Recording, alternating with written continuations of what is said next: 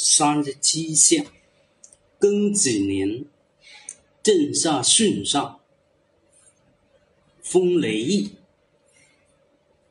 那么这个图像呢，这是一个人啊，啊立在这个水水上。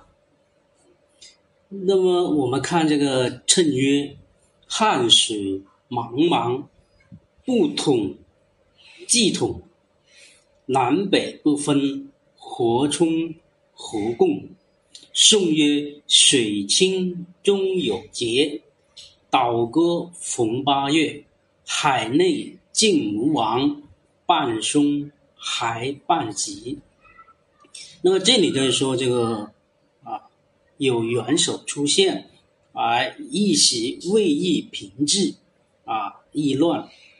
那我们看啊，解读汉水茫茫，不统既统，这一指这个武昌起义啊，在南京建立了民国政府，汉水即武昌，对吗？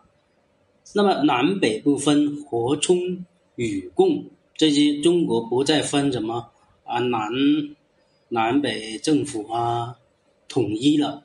那么全国都拥护了这个共和。水清终有节，这清朝啊灭亡了。逢道歌逢八月，这一九一一年啊武昌起义，起义刚好就八月份了。海内尽无王，这啊，这个就是说，民国有议会的共和制啊。中国不再是啊君主那个啊制了，就是说不再称王了啊，而且有统一的啊。所以说这个共和制，比如说啊，啊民国政府啊，现在是共产党啊，现在的这个啊共和国啊，这样没有了统一的王帅啊，中制这个，比如说。